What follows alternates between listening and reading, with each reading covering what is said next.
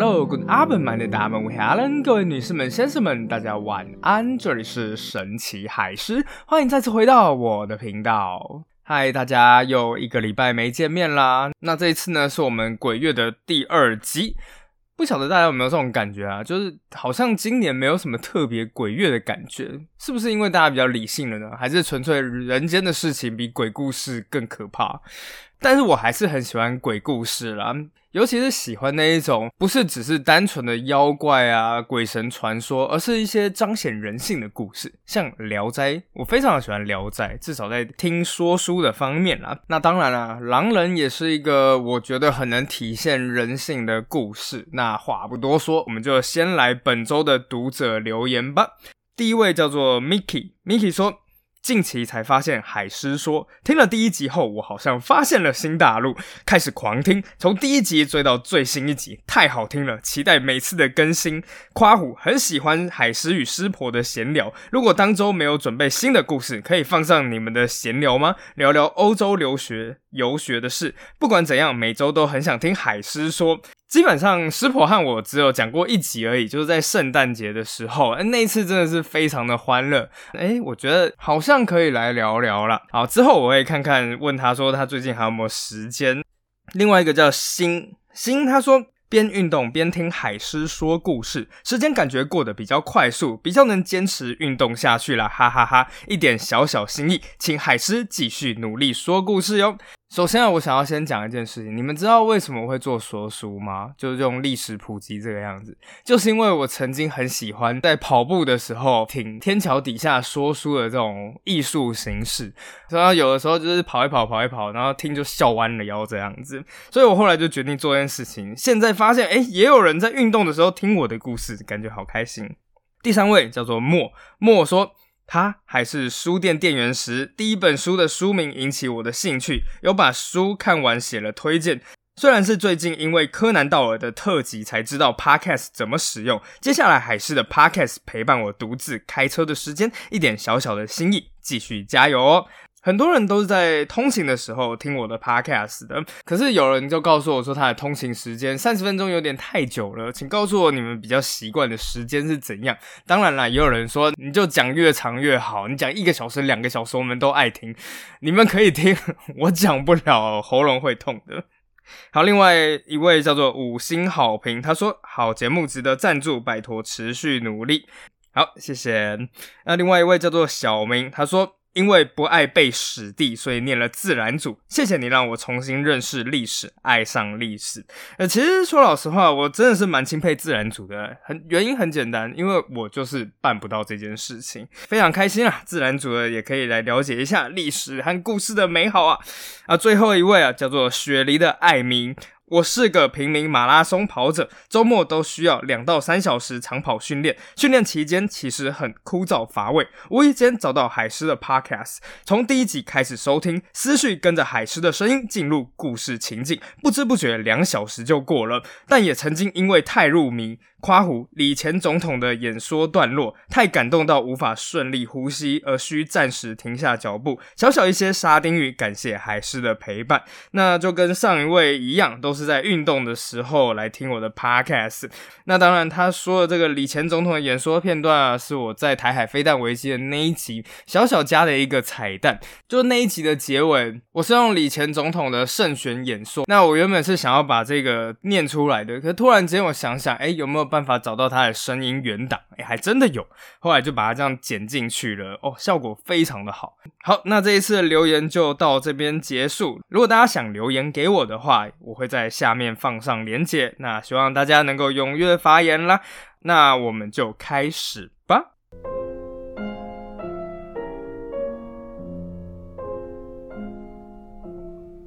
稍稍的前情提要一下，上次我们讲到哪里？讲到十八世纪的时候，在法国南部一个叫做热沃当的地方，出现了一个吃人的妖怪，接连的好几个小男孩、小女孩被吃掉了。人们一刚开始根本弄不清楚是什么东西，有人说啊，这是猎狗。有人说这是野狼，甚至有人怀疑，哎，这会不会是某种非洲的动物叫狮子的？但后来啊，谣言越传越扯，越传越扯，到最后就变成了一个上帝派来的妖魔鬼怪，叫做狼人。也就因为事情啊越闹越大，终于引来了法国的正规军。其中的这个军队啊，是一个来自于叫做龙骑兵的精锐兵种，而带头的队长呢，叫做迪亚梅尔。好，上一次啊，我们就说到这个地方，他来到了案发现场。在看到案发现场一下之后，他便露出了微笑，说：“我知道要怎么样逮住野兽了。”听起来好像这个骑兵队长是不是蛮厉害的？哈哈，其实并没有。作为一位贵族出身的队长，他会来到这种穷乡僻壤、穷山恶水，当然也是有他自己的原因的。其实这要讲到这之前的前几年一场世界大战，我们在前面有提到过，叫做七年战争。当时啊，这七年战争基本上就是古早版的世界大战。我们来算算，有几个国家被扯进去了。首先啊，在欧洲中部有一个国家叫做普鲁士，当然普鲁士就是现在德意志的前身了。那在它的左边呢，有一个法兰西王国。在它的下面有一个叫奥地利，那当时叫神圣罗马帝国。在它的右边有当时整个欧陆最大的国家，叫做俄罗斯帝国。后来啊，这三个国家就团团的把普鲁士包围在中间，准备要对普鲁士展开决一死战。三大帝国觉得，我要是想要去碾压普鲁士，那普鲁士就一定会被碾得平平的。首先不讲别的，光是人口数加起来，我就是你普鲁士的十倍还不止。所以三大帝国得意洋洋，觉得说，哎，我马上就会把普鲁士压在地上摩擦。但万万没想到，被压在地上摩擦的反而是三大帝国自己。为什么呢？因为普鲁士真的太能打了。尤其啊，在七年战争爆发了之后，两边现在在德奥边境的一个小村庄叫做罗斯巴赫，爆发了一场会战。当时啊，法国军队一看，哈哈，我们的兵力有四万人，整整就是你们的两倍，你们到底要怎么跟我们打？会战开打，此时啊，人口庞大的法军原本是想要将敌人团团的包围住，但突然间，他们在远方看见了一大队的普鲁士骑兵，法国军队非常的开心，想说啊，这骑兵落单了，我们要赶快追过去啊！所以法国也派出了他自己的骑兵前去追击，我们步兵随后就上，因此就这样子，两边的人就在战场上玩起了捉迷藏的游戏。然后到最后，哎，法国人觉得自己终于要追上骑兵的同时，他们这个时候看一下自己到底处在什么地方。法国人呢，往左看一看，哦，发现是一座山；右边看一看，是一条河。而他的正前方则是普鲁士的火枪兵。法国军队大喊：“不妙，是陷阱！”普鲁士人点点头：“是的。”接下来的情况呢，我用一个简单的概念来解释一下。各位有没有在夜市玩过射气球的游戏？普鲁士军队啊，不断用骑兵、炮兵、步兵轮番攻击法军。根据当时人说，情况完全就像是溃堤一样，人们怕得要死，扔下枪支、帽子和装备，一心只想要逃离这场大屠杀。最后，普鲁士人总共是六百人受伤，而法军那一边呢，折损了超过八千名士兵。这场战役是法国军队最耻辱的时刻之一。这个时候开始，有非常多的法国人开始检讨自己的军队。原来就是因为啊，这里面的军官呢，全部都是靠着裙带关系进去的，本身就没有什么军事素养。开始布拉布拉布拉布拉吧。而我们这一位主角龙骑兵的队长迪亚梅尔，哎，好死不死！他就是参加过七年战争的老兵，而好死不死，他就是靠着裙带关系才拿到了这一个位置的。因此啊，就像山道猴子一样，尊严受辱之后呢，就觉得啊自己非常需要一个机会来重振自己的男子气概。那山道猴子最后找到了，就是重击，而我们的队长就决定要去捉妖怪。这时候啊，上面说啊，热沃当出现了这吃人的妖怪，你要不要去啊？此时队长一听到之后，心想说：哈，太好了，重振男子气概的机会来了。你说啊，普鲁士军队我们可能打不赢，一个吃小男孩、小女孩的野兽有什么打不了的？他二话不说就同意了。没多久啊，这群全副武装的五十人小队就来到了热沃当的小村庄。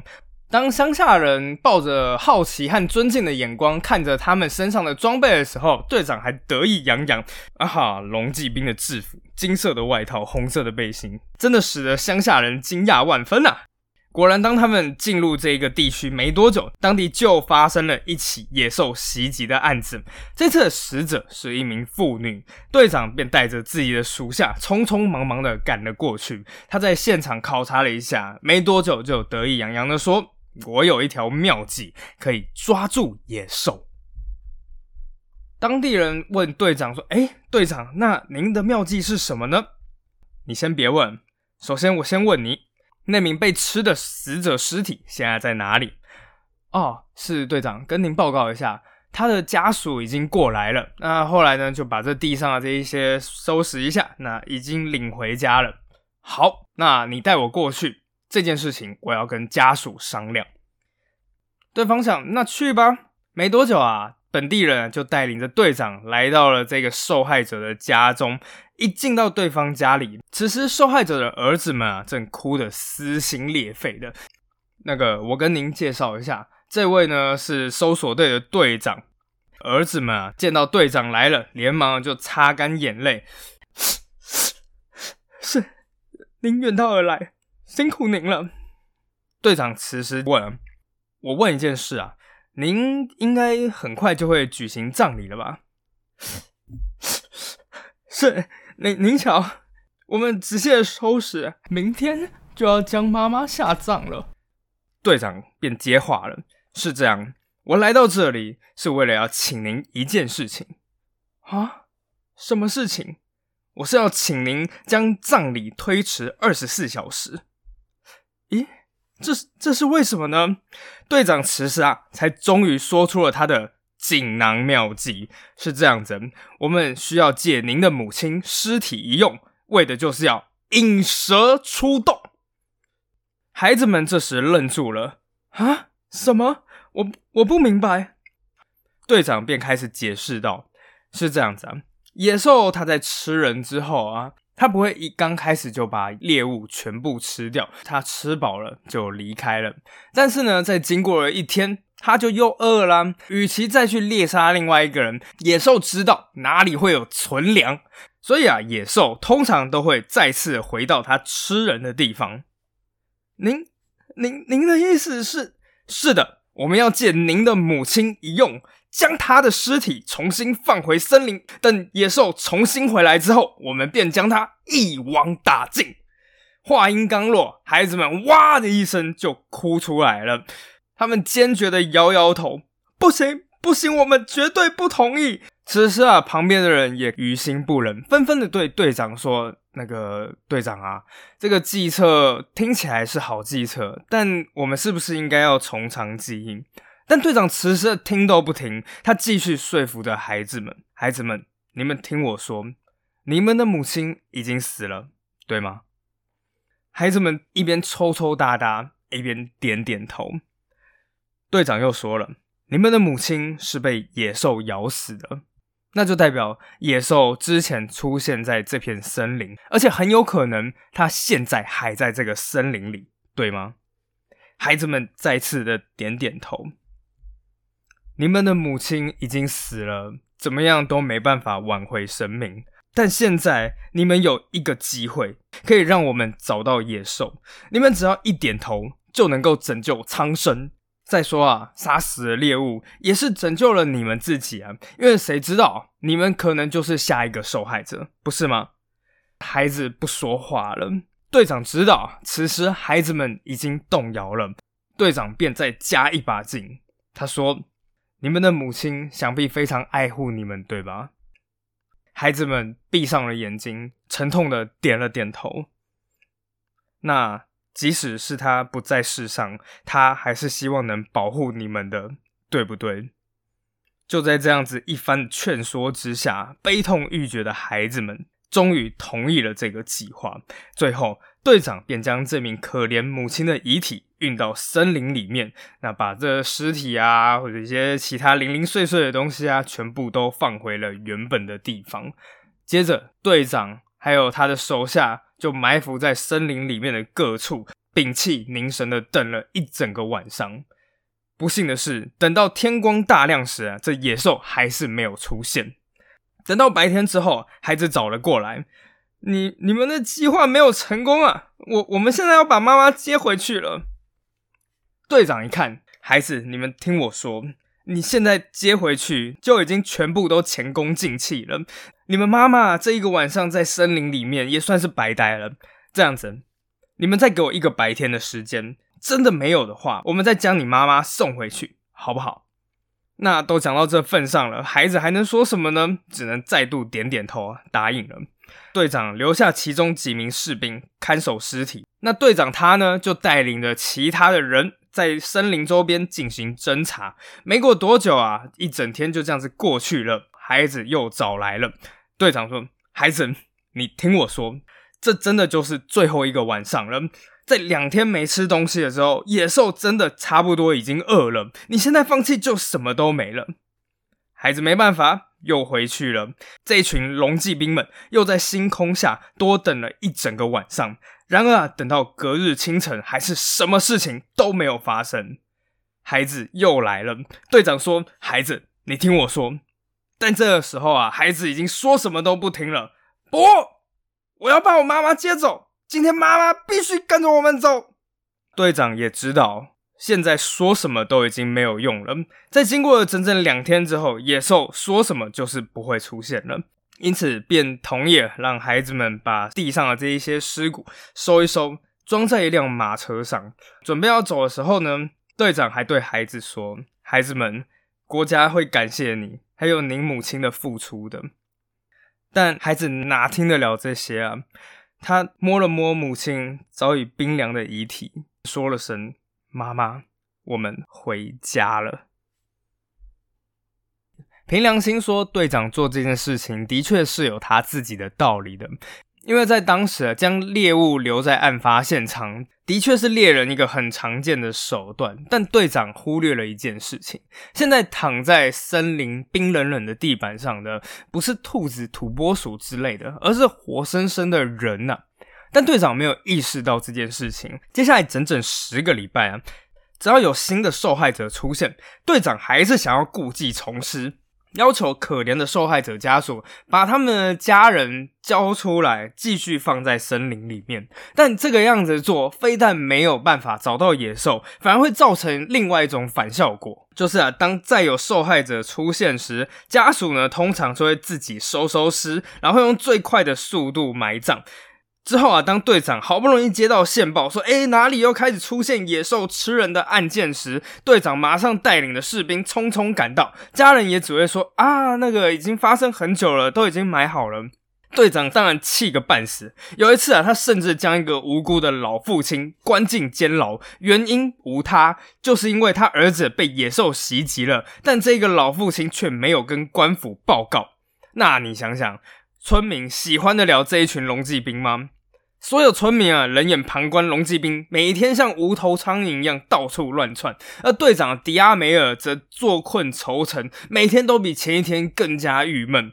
可是这个时候啊，他宫廷里面的靠山，他每天就在写信催促着迪阿梅尔说：“我很期待你能立功啊，你到底找到了野兽没啊？”巴拉巴拉巴拉。队长一边读着信，一边苦恼：“我自己能回什么啊？是我无能，我现在连野兽都找不到吗？当然不行啊！所以啊，队长就做了一件意料之外、情理之中的事情，那就是是我没有逮到野兽，但这并不是因为我不努力或是无能之类的，而是野兽实在是太厉害了。队长啊，每天写信啊，这信的内容每天就像章节小说一样。”给宫廷送去新的故事情节，在这一天，我们终于看到了野兽的真面目。这只动物跟公牛差不多大，全身都是红色的。它的眼睛啊又大又闪，它的鼻子长度啊像猪一样，嘴里呢则长得像狼一般的獠牙。这时，野兽看见了我们，便朝着我们冲了过来。究竟情形如何？我们下回分解。宫廷的人听完，顿时起立鼓掌。好啊！啊，大概是这个意思了。不过呢，天天说书啊，也不是个办法，因为每一天啊，在热沃当地区都有新的受害者出现，你编的故事再好看也没有用啊。直到这时，整件事情已经惊动到了国王本人，路易十五终于决定亲自处理这件事情。那说到这就有一个问题啦，为什么路易十五和凡尔赛宫想要亲自出面来处理这件事情呢？原来啊，是到了这个时候，热沃当野兽这个怪物的故事已经不纯粹是法国自己的事情了。当时十八世纪其实就跟现在有一点点的像。当时啊，是一个媒体不断增长爆发的时代。不过，不只是法国在增长嘛，哎，你有印刷机，其他的国家也有啊，所以其他国家也有报纸，而且。当时的欧洲一片和平，也没有什么其他的事情要报，所以突然间啊，热窝当野兽就成为了整个欧洲所有媒体的救星。最后啊，野兽红到什么程度呢？连远在普鲁士的腓特烈都喜欢看。要官员说啊，那个天天啊，把法国的报纸抄一份给我看。同一时间啊，法国的老对手就是英格兰，他更是关注热沃当野兽。不过啊，他们喜欢看的是野兽怎么样去碾压法国的军队啊。比方说，有一些新闻是这个样子写的，请注意啊，接下来不是我自己想出来的段子，这都是文献上写的。他说，野兽啊，只要放了个屁，就摧毁了一座法国的修道院，压死了一百四十四个人。法国为了摧毁野兽，他们派出了一万四千人，但野兽只轻轻的甩了一下尾巴，法国就损失了七千人啊！而且最后啊，又撒了泡尿，淹死了五百人啊！不过呢，这还不是英国媒体最贱的地方，最贱的是最后啊，他还写到野兽啊，在对法国大肆屠杀之后，有一天野兽遇到一只母猫，居然就被母猫杀死了。这什么意思啊？就是在说啊，你整支法国军队还不如一只母猫啊！整个巴黎啊，到处都是小贩来叫着今日的号外。那在巴黎的大街小巷里面，也都是咖啡厅。你只要点一杯的钱，你就可以在那边坐一个下午，阅读他们提供的各式各样免费的报纸。哎，说到这里，我们就稍微来带一下这个为什么欧洲会出现咖啡厅这玩意儿。一讲到欧洲，你就会想到三大饮料：热可可、咖啡、红茶。不过这三种饮料，其实在欧洲的时间都算是蛮晚的。大概都是十六、十七世纪这个时候，在之前欧洲唯一能喝的东西是什么呢？酒，葡萄酒啊，啤酒啊，这样子各式各样的。后来到了十七世纪时呢，咖啡就从东边的这个土耳其传过来的。据说啊，最早将咖啡带进欧洲的，就是那个最国际化，然后又最会做生意的意大利威尼斯的人。不过啊，出现了一些小小的插曲，因为呢，在中世纪欧洲，人们分辨一个食物等级如何，只有一个标准，就是颜色。在基督教世界里面，各种颜色都有代表的意义。那最崇高的颜色当然就是白色，因为白色代表圣洁。所以当十字军东征的时候啊，传进来的那种杏仁、杏仁膏啊、杏仁茶这种东西，马上就被接受了，因为是白色的。那第二等级呢，就是黄色。黄色其实也不错了，毕竟代表就是阳光啊，金碧辉煌这个样子。所以中世纪欧洲很喜欢在食物上面做一件事情，就是贴金箔。可是后来据说啦，是因为他们实在是吃了太多的黄金，所以被人家下令说不准再给我在食物上面贴金箔了。欧洲人还是想要做出黄色的食物啊，该怎么办？因此，聪明的厨师们。就开始发明了一种，哎，你裹面粉之后再下去油炸，你就可以得出金黄色的颜色，所以就出现了像是米兰炸牛排这种菜色。那后来呢，奥地利的皇帝叫做法兰兹约瑟夫，觉得这个东西不错，就把它带回了维也纳，后来就变成了就是维也纳炸肉排这个样子。不过呢，在这所有的颜色里面，到最后你会发现最糟糕的就是其中一种颜色。是的，就是黑色。所以咖啡一进欧洲的时候，哎，算是蛮倒霉的，就是因为它是黑色的，所以就被一些教会的人士说啊，你这个就是恶魔的营养啊，你就是魔鬼的酒啊，这样巴拉巴拉。不过所幸的是，据说啊，当时的某一个教宗喝了之后，觉得还蛮喜欢的，因此咖啡就开始逐渐逐渐在欧洲流传起来了。那说来说去啊，这欧洲的咖啡厅到底特色是什么？其实特色就是它的咖啡不一定好喝。说老实话，欧洲的咖啡厅，尤其是法国的咖啡厅，它套一句我们现在的概念，就是网红店，装潢很好看，食物嗯不怎么样。可是问题是呢，在当时啊，咖啡厅的功能其实也不是给你去喝咖啡的，它被当成是一个叫做第二客厅的地方。所有人呢就会跑去咖啡厅那边，那可以交流，可以看报纸。哎，这件事坦白讲非常的重要啊，因为之前嘛，欧洲都只能喝酒，所以一整天就是这样醉醺醺的。有史以来，欧洲人第一次不是在酒馆聚会，而是在咖啡厅里面，所以人们不再是醉醺醺的讲一些混账话。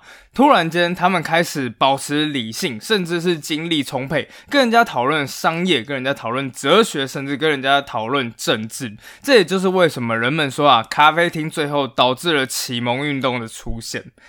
但我也要说一件事情啊，这听起来历史上，哎，咖啡厅好像很厉害啊，叙述的很美好。但如果你们周间的时候有时间去一下星巴克，你到最后就会发现，根本旁边没有人在跟你讨论哲学，绝大多数呢，其实在讨论的事情一股票，第二个就是谈保险。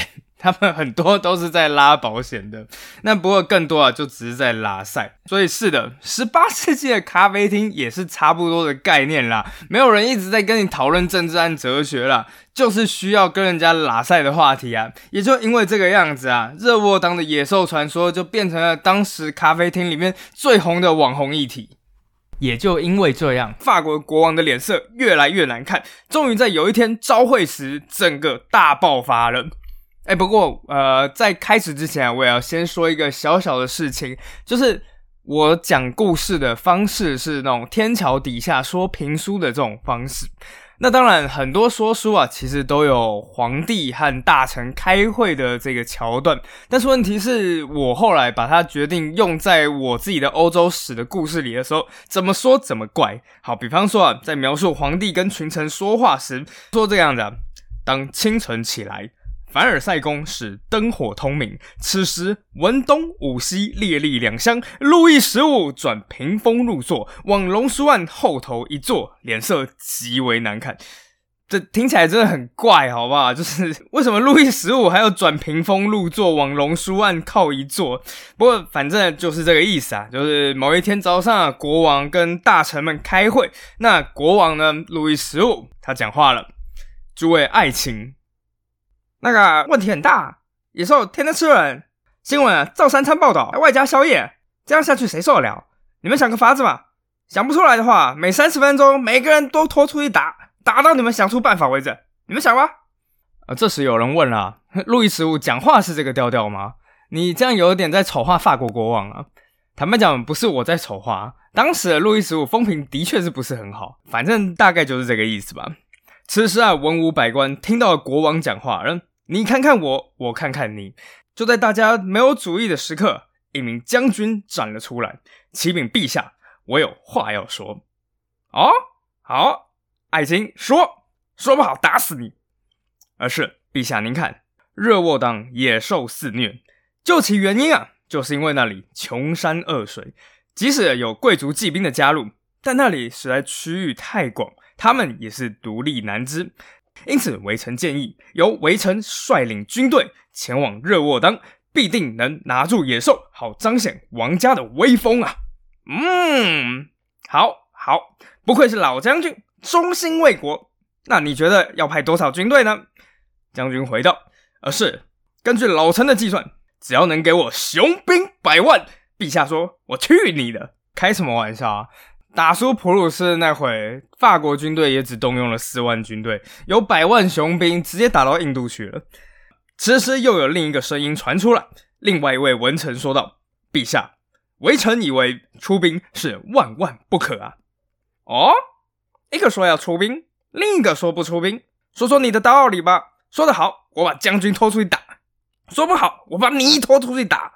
是，陛下，正如那一句名言所说的。尚方宝剑不轻易出鞘，一出鞘便要见血。国王的尊严乃是国家的尊严。